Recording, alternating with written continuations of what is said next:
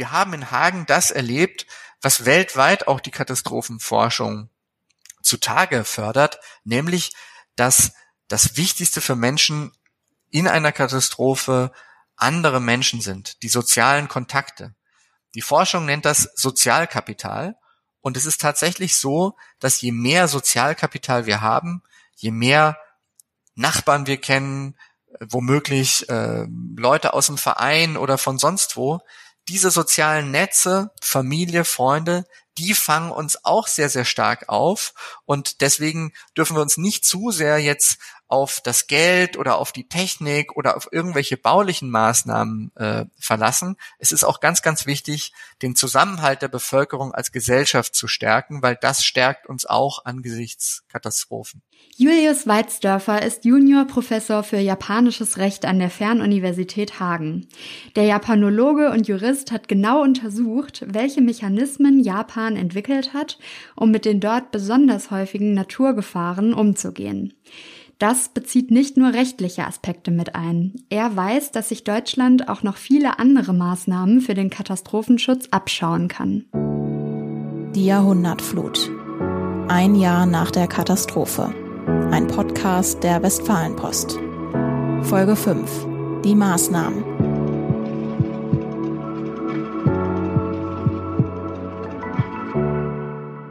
Hallo, schön, dass ihr zuhört. Ich bin Gesa Born, Journalistin bei der Westfalenpost, einer Regionalzeitung der Funke Mediengruppe. In unserem Podcast Die Jahrhundertflut haben wir zum Jahrestag der Flutkatastrophe auf die Ereignisse am 14. Juli 2021 zurückgeschaut. Auf das Hochwasser, das große Teile Nordrhein-Westfalens und Rheinland-Pfalz schwer getroffen hat und 180 Menschen das Leben kostete. Wir haben recherchiert, was sich seit der Katastrophe verändert hat. Wenn ihr die ersten vier der insgesamt fünf Folgen noch nicht gehört habt, dann startet doch gerne damit. Darin haben wir über die Betroffenen gesprochen und wie sich die Flutkatastrophe noch heute auf ihr Leben auswirkt. Es ging auch um die vielen Wiederaufbauarbeiten, die wohl noch Jahre dauern werden. Wir haben auch nachgefragt, wie lange eine Region wie Südwestfalen noch brauchen wird, um sich wirtschaftlich von den Auswirkungen der Flut zu erholen. In der vierten Folge ging es um den Untersuchungsausschuss, der mögliche Versäumnisse der Landesregierung aufdecken soll. In der heutigen und letzten Folge wollen wir darauf schauen, wie all diese Maßnahmen, die wir unter anderem von Landespolitikerinnen und Politikern gehört haben, sich auf kommunaler Ebene umsetzen lassen.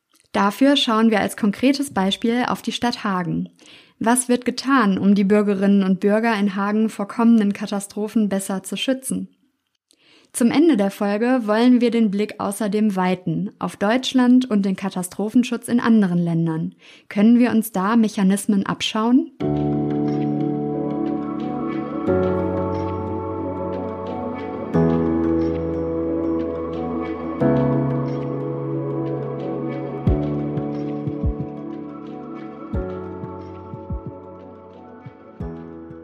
Wir haben in diesem Podcast schon oft von der 200.000 Einwohnerinnen und Einwohner starken Ruhrgebietsstadt Hagen in NRW gehört, die von der Flut besonders stark getroffen wurde. Ortsteile waren zeitweise abgeschnitten, Häuser mussten evakuiert werden. Sogar 200 Bundeswehreinsatzkräfte kamen nach Hagen, um mit Panzern bei den Rettungs- und Räumungsarbeiten zu helfen. Die Jahrhundertflut ergoss sich auch durch den Stadtteil Dahl im Süden von Hagen und über den 500 Jahre alten Bauernhof der Familie Halverscheid. Dirk Halverscheid lebt dort mit seiner Frau und seinen vier Kindern in einem Haus und sein Vater lebt in dem alten Bauernhaus nebenan. Sie betreiben Acker- und Viehwirtschaft, haben Kühe, Schweine, Hühner und Kaninchen. Am 14. Juli stieg die Volme über ihr Flussbett und riss die Fußgängerbrücke, die das Gehöft mit einer Bundesstraße verbindet, einfach weg. Komplett, samt Betonmittelpfeiler. Familie Halverscheid hat einen besonderen Namen für den Ort, in dem ihr Gehöft liegt. Wir nennen unseren Ort Bietinghausen deshalb Halbinsel, weil die Volme halb und um unsere Hoffläche drumherum fließt. Wenn man von oben drauf guckt, über eine Landkarte, da kann man es ganz gut erkennen. Das Vollmehochwasser vermengte sich mit dem Starkregen, der nicht mehr aufhören wollte zu fallen. Das Wasser stürzte die Hänge links und rechts des Tals herunter.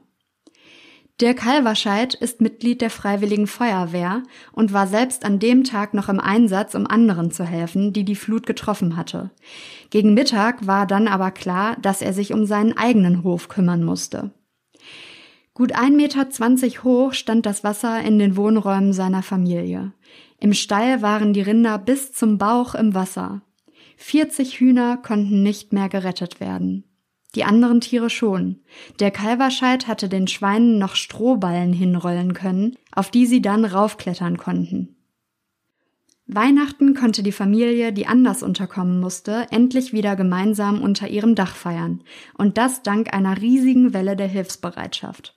Bis zu 70 Menschen halfen anfangs auf dem Bauernhof. Und zu der Soforthilfe vom Land kamen noch viele Spenden dazu. Trotzdem bringen die Arbeiten die Familie immer wieder an ihre Grenzen. Sie dauern bis heute an und der normale landwirtschaftliche Betrieb läuft nebenbei normal weiter. Äh, circa 70 Prozent der Schäden sind beseitigt. Unser Wohnhaus ist fertig, das von meinem Vater, da fehlen noch zwei Räume. Um den Betrieb herum, da sieht es noch ein bisschen mehr aus. Das sind halt eben mehr oder weniger die 30 Prozent, die noch nicht fertig sind. Zeit, um über Schutzmaßnahmen für die Zukunft nachzudenken, war bislang noch nicht viel. Kleinere Hochwasser habe die Familie schon häufiger erlebt, aber so etwas wie im vergangenen Jahr überschritt jede Vorstellung. Ob wir uns schützen können, das ist bei so einer Hochwasserlage, wie wir sie hatten, natürlich sehr, sehr schwierig. Äh, geringere Hochwasser, da kann man eher was tun. Wichtig wäre, dass die Kommunen, in dem Fall die Stadt Hagen und auch das Land NRW dafür Sorgen äh, tragen, dass die Nebenbäche, Nebenflüsse, die Zuflüsse zur Volme diese gewaltigen Wassermengen in der Geschwindigkeit gar nicht zur Vollme befördern können und überall Rückstaubecken eingebaut werden. Aber ob das dazu kommen wird, äh, ich persönlich sehe da nicht allzu viel Hoffnung. Mit Dirk Halverscheids Worten im Ohr wende ich mich an Michael Kaub.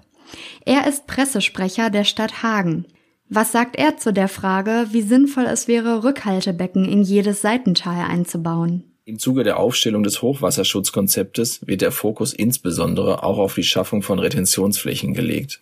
Hangs Seitentäler sind allerdings in der Regel sehr schmal und steil, so dass die Schaffung von Retentionsflächen dort nur sehr schwer möglich ist. Es muss also eine Vielzahl von kleineren Maßnahmen geben, um einen wirkungsvollen Hochwasserschutz zu betreiben. Retentionsraum. Das klingt jetzt erstmal ziemlich fachsprachlich. Damit meint er Flächen, die bei Hochwasser überschwemmt werden können und den Flüssen Platz zum Ausufern geben. Diesen Raum zu schaffen sei aber nur sehr schwer möglich. Keine guten Chancen also für Familie Halverscheid. Ein weiterer Aspekt, der als Konsequenz für zukünftige Hochwasserlagen in Folge 4 unseres Podcasts aufgeworfen wurde, die Zusammenarbeit zwischen Meteorologie und Hydrologie. Wetterexpertinnen und Experten können nur Aussagen über das Wasser treffen, das vom Himmel kommt, bevor es die Erde berührt. Ab dem Moment, wo das Wasser dann in der Erde versickert und in den Flüssen ankommt, ist die Hydrologie zuständig, die Wissenschaft, die sich mit dem Wasser auf und unter der Erdoberfläche beschäftigt. Solche Hydrologinnen und Hydrologen arbeiten im Landesamt für Natur, Umwelt und Verbraucherschutz NRW, dem LANUF. Am Tag erhalten Sie 50 Gigabyte Daten vom Deutschen Wetterdienst, die Ihnen Informationen darüber geben, wie sich Wetterlagen entwickeln. Zum Vergleich. Die modernen Smartphones werden aktuell am meisten mit 64 Gigabyte Speicherplatz verkauft. Wir reden also von einer großen Menge an Daten. Mich interessiert, was aus diesen Daten vor der Hochwasserlage im letzten Sommer abgeleitet wurde. Da gibt es einen Erlass dazu. Dieser Erlass beschreibt ganz genau, was unsere Fachleute in solchen Lagen tun müssen. Und genau nach diesen Vorgaben, die es gibt, ist auch die Lage damals von unseren Fachleuten abgearbeitet worden. Das bedeutet, es kamen Wetterdaten rein, die haben das verschnitten mit dem, was daraus entwickeln, sich entwickeln kann an einzelnen Flussabschnitten und in den Flussgebieten, haben das als Lagebericht weitergegeben an die Bezirksregierungen, die dann mit dem Katastrophenschutz schon verschnitten sind wo das dann den Weg ja auch bis runter an die Kommunen gegangen ist. In dem Lagebericht hat der Lahnhof damals die höchste der Warnstufen ausgegeben. Das bedeutet sinngemäß Achtung, großes Ereignis, großflächige Teile direkt am Ufer gefährdet, die dann auch unter Wasser stehen könnten. Dieser Lagebericht ist allerdings ein Fachbericht und nicht für die allgemeine Öffentlichkeit, also für jede Bürgerin und jeden Bürger verfasst. Da stehen Fachinformationen drin. Andere Fachleute können daraus dann Maßnahmen für den Katastrophenschutz ableiten und entsprechende Warnungen für die Bevölkerung aussprechen. Wilhelm Deitermann sagt, die Informationswege wurden vor einem Jahr vorschriftsmäßig eingehalten. Er sagt aber auch, was wir allerdings natürlich daraus gelernt haben oder auch immer noch versuchen zu lernen, ist ganz klar. Und äh, das ist auch eine Sache, da kann sich ja keiner ganz von frei machen. Ne? Es gibt einen Erlass, der ganz genau beschreibt, was jede einzelne Institution tun sollte. Ist das noch zeitgemäß, ja oder nicht? Das ist Teil des Reflexionsprozesses. In der Lage selber haben sie aber natürlich als Institution keine, erstmal keine große Chance, etwas anders zu machen als das, was sie genau tun sollen. Denn es gibt eigentlich nicht viel Schlimmeres, als in so einer Situation etwas auf einmal anders zu machen, als das, wie es genau vorgeschrieben ist. Am Ende ist es ja auch so, dass das Ministerium dann aus dem Reflexionsprozess die richtigen Konsequenzen ziehen wird. Und das wird sich wieder in neuen Dingen wiederfinden, in einem neuen Erlass oder in neuen Hochwassermanagement-Vorschriften etc. Eine Frage, die sich bei diesem Reflexionsprozess auch stelle, braucht es mehr Messpegel an den Flüssen? Denn die Wetterdaten bekommt das Landesumweltamt vom Deutschen Wetterdienst. Aber es betreibt auch eigene sogenannte Pegelhäuser. Die Wasserstände verschiedener Flussabschnitte aus ganz NRW werden dort gemessen. Aus diesen Daten ist dann auch ablesbar, wo ein Wetterereignis eintritt und wie schnell es sich entwickelt. Ich frage mich, bedeuten mehr Pegel dann auch noch sicherere Vorhersagen? Ganz grundsätzlich ist es natürlich so, dass wenn Sie einen Ist-Zustand beschreiben möchten, es natürlich einfacher ist, diesen Ist-Zustand zu beschreiben, je mehr eigene Messdaten Sie auch haben. Das, was wir ja machen, ist natürlich auch was zu modellieren, ganz klar, so dass man dann sagen kann, an einem bestimmten Punkt könnte das geschehen. Dazu brauchen wir auch Messdaten. Und wenn wir mehr eigene hätten, könnte man da vielleicht auch mehr herausbekommen. Es ist aber auch hier wieder deswegen nicht ganz einfach schwarz und weiß zu sagen, wir brauchen jetzt unbedingt sehr viel mehr Messdaten, denn die Messdaten müssen ja auch weiterverarbeitet und bearbeitet werden. Und vor allem, was vorher steht, ist auch immer die Frage, natürlich, wo macht es dann auch Sinn, etwas zu messen? Es macht ja Sinn, dann etwas zu messen, gerade wenn es um Pegel geht in einem Fluss, die eventuell so hoch steigen könnten, dass etwas passiert, immer im Oberlauf zu messen. Also bevor sie einen Punkt treffen, an dem dann auch viel menschliches Gut betroffen ist. Dann ist es auch nicht ganz so trivial, einfach einen Messpegel aufzubauen. Da gibt es schon die ein oder andere auch IT-Sicherheitsfrage oder auch Datenschutzfrage, die durchaus betrachtet werden muss. Dann ist es auch so, und das ist auch ähm, etwas, was uns in der letzten, also gerade in der Jahrhundertflut auch geholfen hat, redundante Systeme aufzubauen. Was bedeutet, wenn eins ausfällt? Denn auch wir haben in der Flut Schäden gehabt an Pegelhäusern. Wir haben auch das ein oder andere verloren. Ähm, trotzdem hatten wir noch redundante Systeme, die über eine andere Messung, zwar nicht automatisch gesendet, aber man konnte es im Nachhinein ein auslesen, um herauszufinden, wie hoch war denn der Pegel dann tatsächlich am Ende. Auch das ist so eine Sache, die relativ wichtig ist. Infrastruktur, ne? also das läuft über Mobilfunknetz, das muss alles sicher sein. Das ist nicht alles so ganz trivial. Und dann kommt immer die Frage, die wir dann stellen müssen, der Verhältnismäßigkeit. Wie viel Geld wird dafür benötigt? Wie viel Zeit hat man, um es aufzubauen? Wo macht es dann auch Sinn, so einen neuen Pegel aufzubauen?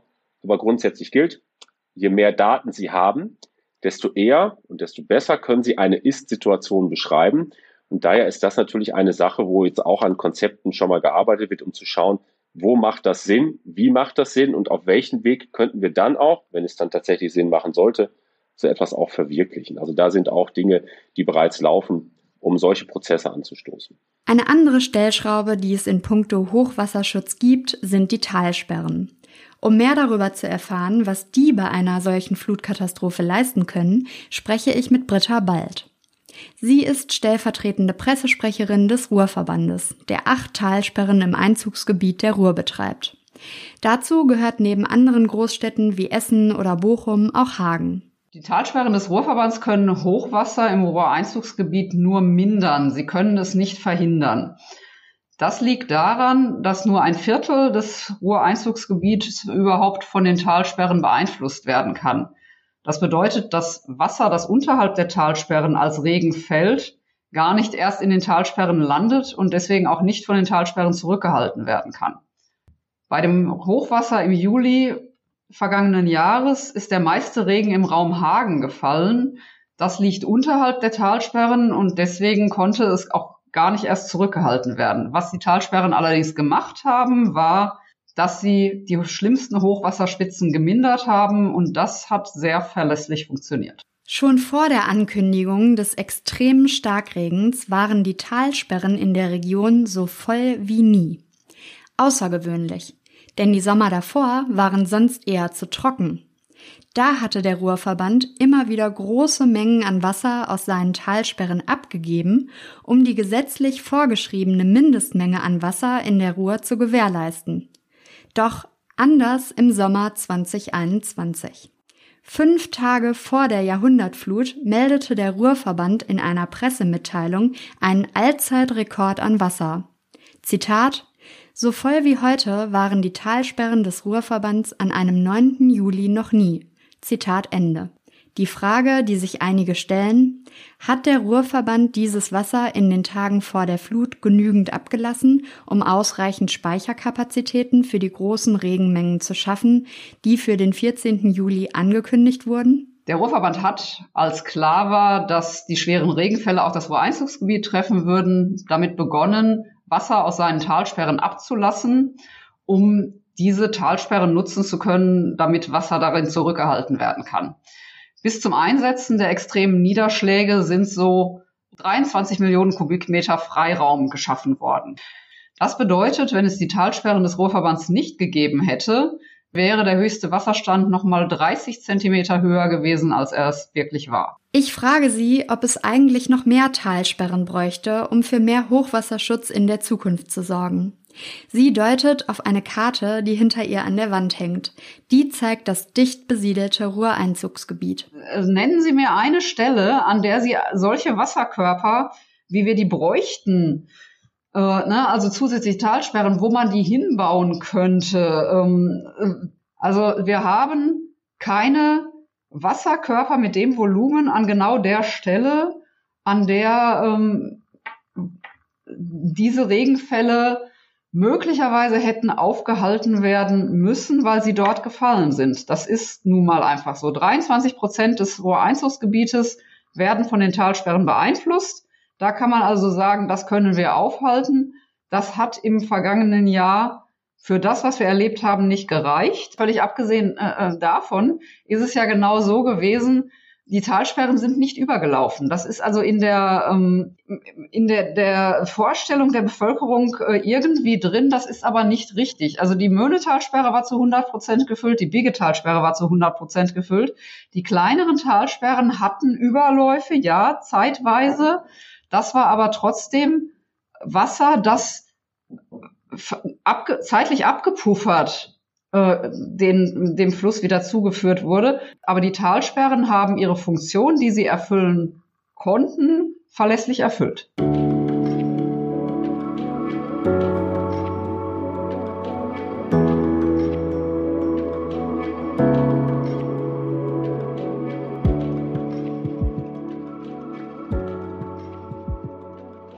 Wir erinnern uns, neben den vielen Fragen, die sich rund ums Thema Messpegel, Warnungen und Hochwasserschutz gestellt haben, haben Landespolitikerinnen und Politiker verschiedener Parteien in unserer letzten Podcast-Folge auch immer wieder betont, dass Rettungskräfte für Katastrophen in Zukunft besser ausgestattet sein müssten.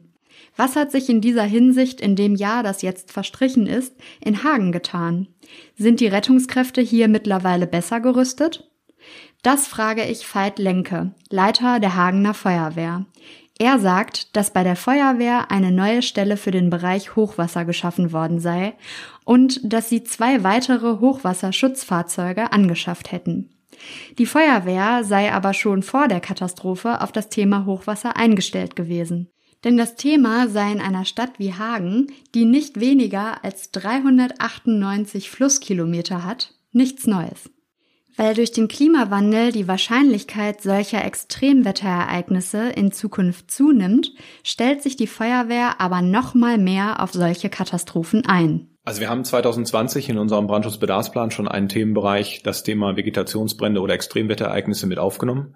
Wir haben natürlich festgestellt, dass ähm, Thema Sturmlagen, ähm, tatsächlich Flächenbrände, Waldbrände, das Thema Waldbrände, wie gehen wir damit um, haben wir besonders betrachtet und ähm, haben das auf dem Schirm. Das wird aber auch sicherlich durch die Landes- und Bundesregierung nach vorne getrieben, dass dort die Konzepte sich ausweiten müssen. Ähm, Hagen ist als sehr waldreiche Stadt natürlich mit all den Dingen, die die Natur betreffen, ähm, muss sehr weit vorbereitet sein, weil äh, jetzt zu sagen, na ja, also Waldbrand gibt's in Hagen nicht bei so viel Waldfläche, das wäre jetzt fatal, so etwas zu behaupten.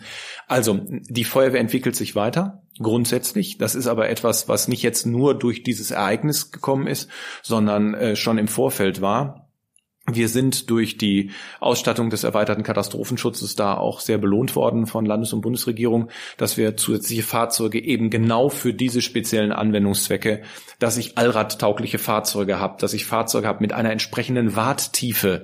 Äh, Sie fahren mit einem normalen LKW nicht in eine Pfütze, die tiefer als 50 oder 60 Zentimeter ist, dann geht das Fahrzeug aus und Sie stehen mittendrin.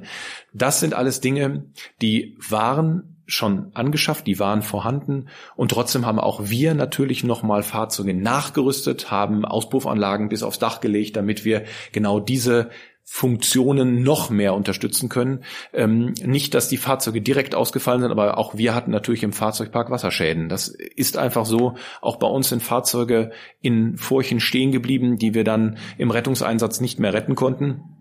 Und da haben wir uns weiterentwickelt. Das heißt, ich würde sagen, ähm, wir sind für solche Extremwetterereignisse, ich bin mal nicht nur beim Hochwasser, sondern sind wir äh, sicherlich sensibilisiert.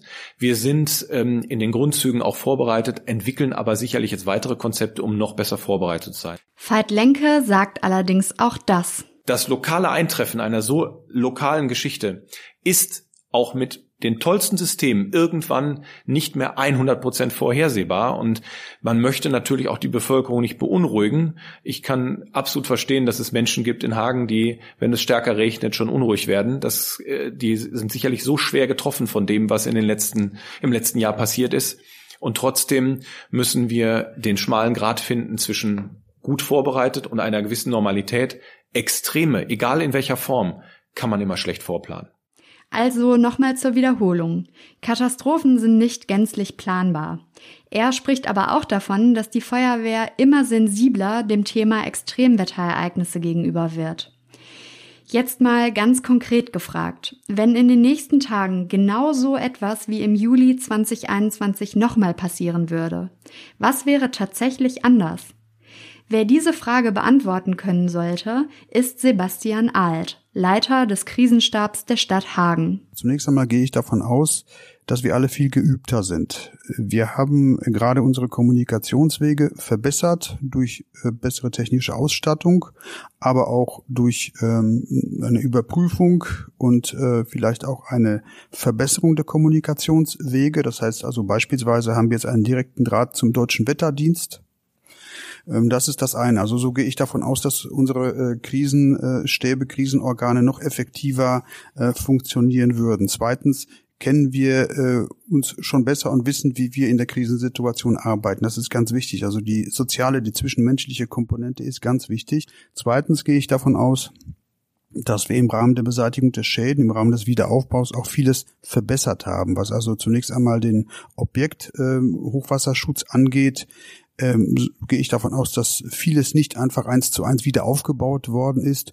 sondern es ist alles ähm, oder es ist vieles äh, so aufgebaut worden, dass äh, es geeignet ist, die Schäden in einem vergleichbaren Fall zu mindern. Wir haben beispielsweise auch auf die Errichtung von äh, Bauwerken an Gewässern verzichtet, zugunsten äh, der Schaffung von zusätzlichem Retentionsraum. Retentionsraum. Dieses Wort hatten wir ja schon am Anfang der Folge vom Pressesprecher der Stadt Hagen gehört. Flächen, die bei Hochwasser überschwemmt werden können, ohne Menschen zu gefährden. Man habe die Dringlichkeit des Themas Hochwasser erkannt, sagt Sebastian Alt. Allerdings längst noch nicht ausreichend. Also die allerwichtigste Erkenntnis äh, ist meiner Meinung nach, äh, dass wir keine Zeit mehr zu verlieren haben und gut beraten sind, äh, alles, was uns zur Verfügung äh, steht, dafür einzusetzen, um einmal die ähm, schweren Folgen des Hochwassers äh, aus dem Juli 2021 zu beseitigen und gleichzeitig aber auch, äh, soweit das möglich ist, Vorsorgemaßnahmen zu treffen.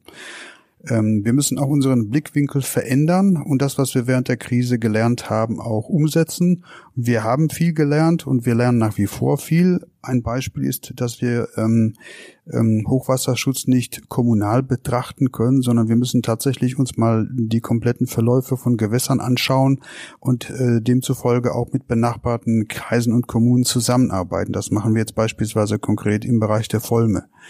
Ähm, wir müssen ähm, uns auch selbst nochmal hinterfragen. Das gilt nicht nur für die Kommune, sondern auch für alle Anlieger, auch äh, im Grunde genommen für alle Hagener Bürgerinnen und Bürger, ob äh, das Thema Hochwasserschutz den ähm, gebotenen Stellenwert hat. Hochwasserschutz sei also nicht nur kommunal zu betrachten.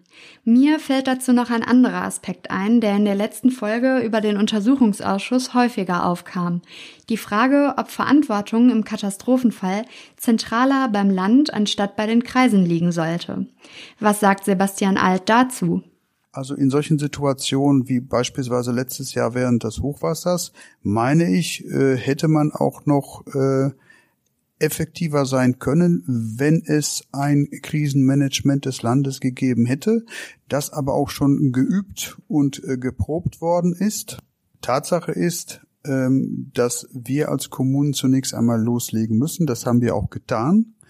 Tatsache ist aber auch, dass wir äh, mit unseren eigenen Möglichkeiten nicht das erreichen können, was notwendig ist. All die Sachen, über die wir gesprochen haben, die sind nur möglich, wenn insbesondere eine solide äh, Finanzierung von Seiten des Landes oder auch des Bundes äh, sichergestellt wird. Denn Krisenvorsorge, Krisenmanagement, Krisenbewältigung ist wie wir zur Kenntnis nehmen müssen, nichts, was, was ad hoc passiert oder vielleicht nur gelegentlich oder vielleicht nie, sondern es ist einfach eine kommunale Daueraufgabe. All diese Sachen, über die ich mit Veit Lenke, dem Leiter der Feuerwehr Hagen, gesprochen hatte, bessere Ausstattung von Rettungskräften, bessere technische Ausstattung für die Kommunikationswege, damit in der Krise effektiver gearbeitet werden kann, vorbeugende Maßnahmen beim Wiederaufbau. All das sei für die Kommunen nur möglich, wenn auch das Land und der Bund das Thema Katastrophenschutz in Zukunft weiter priorisierten, sagt auch Krisenstabsleiter Sebastian Alt.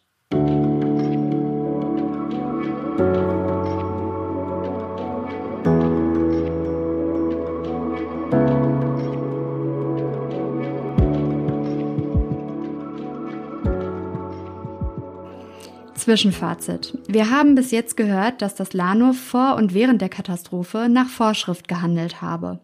Wir haben aber auch gehört, dass jetzt reflektiert werden müsse, ob dieser Erlass zeitgemäß sei und inwieweit das Ministerium Anpassungen für die Zukunft vornehmen muss. Es stellt sich auch die Frage nach weiteren Messpegeln an den Flüssen, die für mehr Messdaten sorgen könnten. Wir haben auch auf die Talsperren geschaut. Fünf Tage vor der Flut hatte der Ruhrverband gemeldet, dass die Talsperren so voll waren wie noch nie. Es stellt sich die Frage, ob sie im Vorhinein genug Wasser abgelassen haben. Der Ruhrverband sagt, ohne dessen Talsperren wäre das Hochwasser auf jeden Fall nochmal 30 Zentimeter höher ausgefallen. Der Krisenstableiter der Stadt Hagen sagt unter anderem, dass mehr Flächen geschaffen werden müssen, die bei Hochwasser überschwemmt werden können und den Flüssen Platz zum Ausufern geben. Die Stadt Hagen sagt, dass es aber aufgrund der vielen schmalen Täler in Hagen nicht einfach sei, solche Flächen zu schaffen. Von der Hagener Feuerwehr haben wir gehört, dass eine zusätzliche Stelle geschaffen wurde und weitere Fahrzeuge angeschafft wurden, um im Katastrophenfall besser aufgestellt zu sein. Wir haben auch gehört, dass sich die Feuerwehr in Zeiten des Klimawandels weiterentwickelt und der Schutz vor Naturkatastrophen immer wichtiger wird. Aber wie steht eigentlich Deutschland im internationalen Vergleich in Sachen Naturkatastrophenschutz da? Können wir von anderen Ländern lernen? In Japan beispielsweise gibt es immer wieder starke Hochwasser. Das Land ist in den letzten Jahren leider von mehreren Naturkatastrophen getroffen worden. Gibt es dort Mechanismen, die wir auch umsetzen könnten? Das frage ich Juniorprofessor Julius Weizdörfer. Er ist Experte für ostasiatisches Recht an der Fernuniversität Hagen. Ich frage ihn, was können wir von Japan lernen? Japan ist ein Land, das diese Warnsysteme schon seit längerer Zeit perfektioniert hat. Sowohl technisch, das bedeutet, die Leute bekommen unglaublich schnell auf ihre Mobiltelefone äh, exakte Informationen. Das hat Japan entwickelt mit der Erfahrung von Erdbeben, Tsunamis, Taifunen. Und das lässt sich aber natürlich genauso für Starkregenereignisse verwenden. Wichtig ist außerdem noch ähm, eine Information der Bevölkerung vor der eigentlichen Warnung. Dazu hat ja Deutschland zum Beispiel den Katastrophenwarntag eingeführt. In Deutschland ist der Katastrophenwarntag zum ersten Mal nach der Wiedervereinigung äh, 2020 veranstaltet worden und es war leider ein äh, komplettes Desaster. Also es gab unglaublich viele technische Pannen. Und 2021 hat man denn den Katastrophenwarntag gleich ausfallen lassen. Jetzt werden wir mal sehen, ob 2022 der Katastrophenwarntag in Deutschland überhaupt stattfindet. Aber solche ritualisierten, institutionalisierten Informationen für die Bevölkerung brauchen wir. Und es ist wirklich etwas, wo wir um die Welt schauen können, zum Beispiel nach Japan. Da gibt es den Katastrophenwarntag, den Bosai no Hi, schon seit 1960. Und dieser Warntag ist fester Bestandteil der Kalender der Bevölkerung, egal ob das in Schulen ist oder in Unternehmen. Man macht an diesem Tag gemeinsame Übungen und diese Art von Information ist mindestens genauso wichtig wie dann im Falle des Falles die Warnung selbst. Julius Weizdörfer erzählt aber auch von technischen Möglichkeiten, die wir uns von Japan abschauen könnten. Beispielsweise ist es so, dass in Japan, wenn der Strom für eine gewisse Zeit ausgefallen ist, alle Getränkeautomaten sich automatisch entriegeln und die Getränkedosen freigegeben werden. Das bedeutet, wenn der Strom lang genug ausgefallen ist, geht man davon aus, da ist ein großes Desaster passiert. Die Menschen brauchen Getränke und deswegen öffnen sich alle Automaten automatisch beim Stromausfall. Das sind ganz kleine technische Dinge, ähm, die man auch verbessern kann, um die Bevölkerung besser zu versorgen in so einer Katastrophe. Man sollte sich aber nicht ausschließlich auf die Technik verlassen. Auch auf Mobiltelefone zu sehr zu vertrauen, ist sehr, sehr gefährlich, weil es kann immer sein, dass der Strom ausfällt, dass das Funktelefonnetz ausfällt und deswegen sollten wir uns nicht zu sehr auf unsere Handys verlassen. Die Information muss eigentlich schon vorher bei der Bevölkerung sein und für den Fall von Stromausfällen und dergleichen ist es auch ganz wichtig, dass die Bevölkerung zu Hause batteriebetriebene Radios hat. Kaum jemand hat zu Hause noch ein batteriebetriebenes Radio oder etwa eine Taschenlampe, die man auch ohne Batterien einfach durch Drehbewegungen aufladen kann. Solche ganz kleinen technischen Dinge können unser Überleben auf jeden Fall erleichtern. Wir müssen aber aufpassen, dass wir uns nicht zu sehr auf die Technik verlangen. Was am Ende am wichtigsten ist, ist, dass die Menschen ein soziales Netz haben von Kontakten, auf das sie in Katastrophen zurückgreifen können.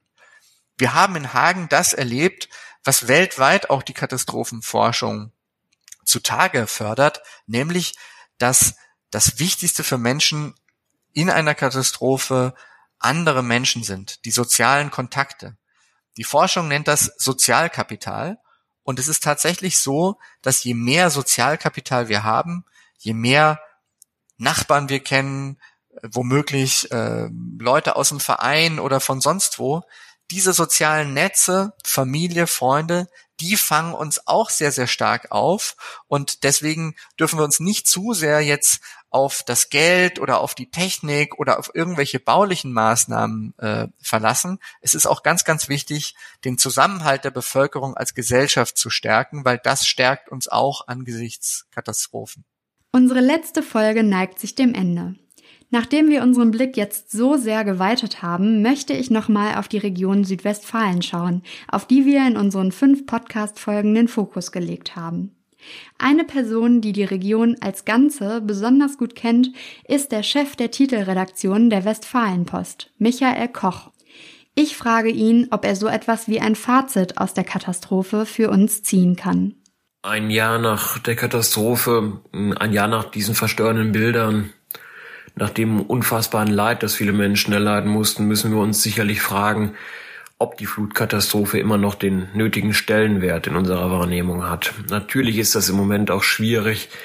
Es tobt ein brutaler Krieg vor unserer Haustür und viele haben Angst vor der kassierenden Inflation, vor Gasknappheit, vor Kälte im Winter. Die Probleme scheinen jetzt viel näher, viel dringender.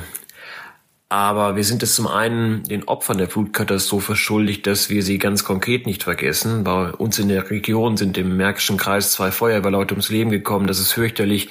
Gottlob sind aber nicht mehr Menschen gestorben wie im Ahrtal oder in der Eifel, aber viele leiden noch immer materiell unter den Folgen und auch psychisch.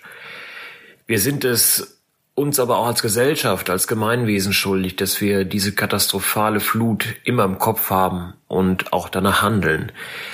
Auch wenn die öffentlichen Kassen durch Corona-Pandemie und nun auch durch die horrenden Energiekosten und Inflation immer leerer werden, wir können nicht warten, in Hochwasserschutz zu investieren. Unsere Region Südwestfalen hat noch mehr so enge Täler mit eigentlich kleinen Bächen, die bei einer Wiederholung eines solchen Starkregens zu einem reißenden Fluss werden können. Also die Gefahr, die ist eigentlich äh, tagtäglich da. Da ist jede Kommune gefordert, ihr Hochwasserkonzept zu prüfen und zu überarbeiten und weil viele dazu gar nicht in der Lage sein werden, weil die Manpower gar nicht da ist, braucht es die massive Unterstützung durch Land- und Bezirksregierung.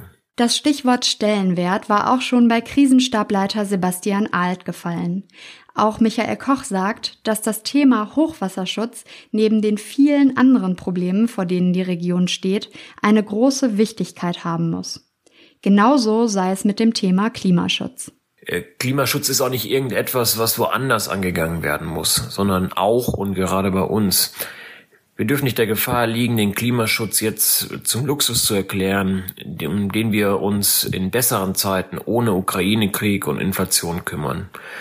Wetterextreme sind eine Folge des Klimawandels. Der Druck bei der Energiewende ist noch mal ungleich größer geworden, weil wir von Putins Gas viel schneller weg müssen. Das bedeutet, für unsere Region aber auch, wir müssen uns viel schneller entscheiden in Sachen Ausbau der Windkraft in Südwestfalen und dem, auch dem Ausbau von umstrittenen Stromtrassen. Ich will die Belastungen für die Menschen vor Ort, sei es durch den Ausbau der Amprion Höchstspannungsleitungen durch Hohenlimburg und das Sauerland nicht kleinreden und auch nicht die Sorgen derer im Sauerland oder in Siegen-Wittgenstein, die mit mehr Windrädern leben müssen. Aber all das geschieht auch vor dem Hintergrund dieser unfassbaren Bilder der Flutkatastrophe. Und als letztes, wir dürfen nicht vergessen, dass wir die Folgen der Flut nur so gut bewältigen konnten, dank der riesengroßen Hilfe von Ehrenamtlichen bei Feuerwehr, technischem Hilfswerk, Rotem Kreuz und anderen Hilfsorganisationen. Das sind alles Profis, aber ehrenamtliche Profis. In einer ländlichen Region wie der unseren ist das anders auch gar nicht zu schaffen. Die Frage ist aber, werden sich auch künftig genug Menschen dort engagieren oder laufen wir in unserer teils dünn besiedelten Region Gefahr, dass wir diese Helferstrukturen bei der nächsten Katastrophe gar nicht mehr aufrechterhalten können?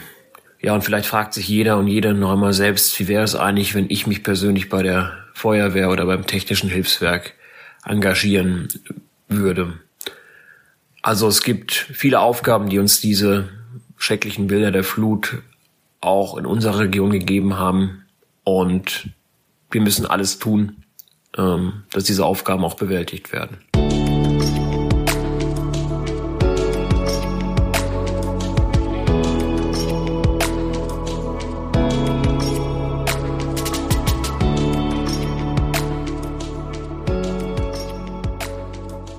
An dieser Stelle ist unsere letzte Folge zu Ende. In dieser Folge hat uns Dirk Halverscheid mit auf seinen Bauernhof in Hagendahl genommen, den die Jahrhundertflut im vergangenen Sommer komplett überflutet hatte. Wir haben gehört, dass auf dem Hof längst noch nicht alles wieder so ist wie vor der Katastrophe. Wir haben auch gehört, dass er sich wünscht, dass die Stadt Hagen und das Land NRW weitere Maßnahmen in Sachen Hochwasserschutz ergreifen. Vom Landesumweltamt haben wir gehört, dass es sich vor und während der Katastrophe an genaue Vorschriften gehalten habe. Wir haben aber auch gehört, dass jetzt reflektiert werden müsse, ob diese erneuert werden müssen und welche Anpassungen das NRW-Ministerium für die Zukunft vornehmen muss. Dabei stellt sich auch die Frage nach weiteren Messpegeln an den Flüssen. Auch auf die Talsperren haben wir geschaut. Fünf Tage vor der Flut hatte der Ruhrverband gemeldet, dass Talsperren so voll waren wie noch nie. Wir haben gelernt, dass für weitere Talsperren schlicht und einfach der Raum fehlt. Weiterhin stellt sich die Frage, ob im Vorhinein früh genug Wasser abgelassen wurde. Laut Ruhrverband sei richtig gehandelt worden. Vor allem müssten aber große Flächen geschaffen werden, wo das Wasser aus den Flüssen im Hochwasserfall ablaufen kann. Zum Ende unserer Folge haben wir unseren Blick nochmal geweitet. Wir haben gehört, dass wir in Sachen Naturkatastrophenschutz beispielsweise von Japan technische Mechanismen lernen können, aber auch ritualisierte Informationen für die Bevölkerung. Stichwort Katastrophenwarntag. Am wichtigsten sei bei einer Katastrophe ein soziales Netz von Kontakten aus Familie, Freundinnen und Freunden, auf das Menschen in Katastrophen zurückgreifen können.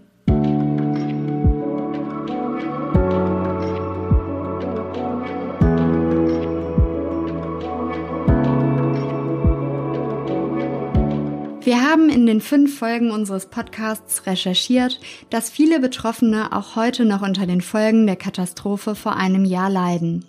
Wir haben gelernt, wie wichtig es ist, dass die Jahrhundertflut den Stellenwert in unserer Wahrnehmung nicht verliert. Und auch wenn öffentliche Kassen durch andere Probleme, vor denen wir aktuell stehen, immer leerer werden, wir können nicht damit warten, in den Hochwasserschutz zu investieren. Jede Kommune ist dabei gefordert. Es braucht aber vor allem auch Unterstützung und mehr Verantwortung vom Land. Wir haben auch gehört, dass Klimaschutz auch gleichzeitig Schutz vor weiteren Naturkatastrophen bedeutet. Vor allem haben wir aber gehört, dass die Folgen der Flut nur durch die vielen Menschen bewältigt werden konnte, die bereit waren, alles stehen und liegen zu lassen und den Nachbarinnen und Nachbarn zu helfen. Vielen Dank, dass ihr euch die Zeit genommen habt, unseren Podcast anzuhören. An dieser Stelle möchte ich mich von euch verabschieden. Wenn euch unser Podcast gefallen hat, dann empfehlt uns gerne weiter oder lasst uns eine 5-Sterne-Bewertung bei Apple und Spotify da. Wenn ihr Fragen an mich habt oder Feedback, dann schreibt uns gerne eine E-Mail an flut.funkemedien.de. Mein Name ist Gesa Born. Herzlichen Dank. Schön, dass ihr mir zugehört habt. Folgen Sie unserem Podcast kostenlos in Ihrer liebsten Podcast-App. Die Westfalenpost ist eine Zeitung der Funke Mediengruppe.